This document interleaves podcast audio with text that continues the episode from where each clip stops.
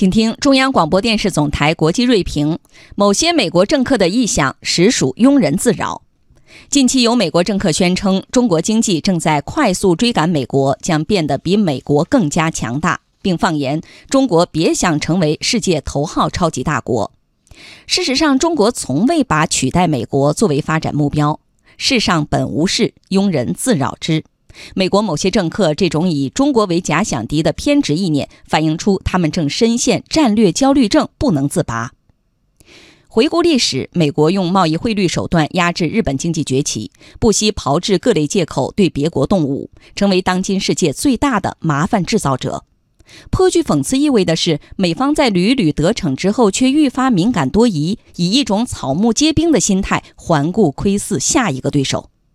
最近，美方针对中国的围堵打压全面升级，从在经贸谈判中对中国极限施压，到动用国家力量打压中国科技企业。从彭斯、蓬佩奥、班农等政客大肆抹黑中国，到美国国务院高官斯金纳抛出文明冲突论，美方对中国摆出了一副气势汹汹、撕破脸的架势。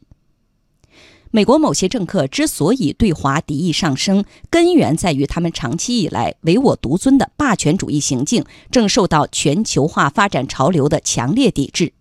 这让他们对自身实力衰落感到恐惧，并陷入担心被中国反超的焦虑当中。同时，将中国作为靶子，也有助于转嫁其国内矛盾，让那些政客背后的利益集团借机牟利。相比之下，中国的文化里沉淀着“国虽大，好战必亡，以和为贵”的基因。尽管已成为世界第二大经济体，但中中国仍是全球最大的发展中国家。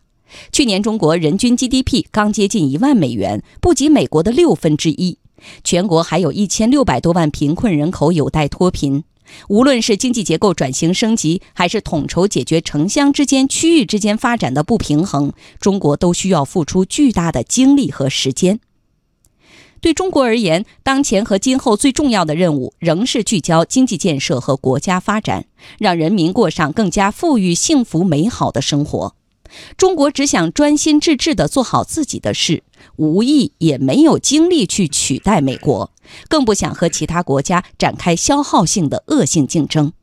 一个奉行和平发展理念的强大中国，只会给各国带来更广阔的发展机遇。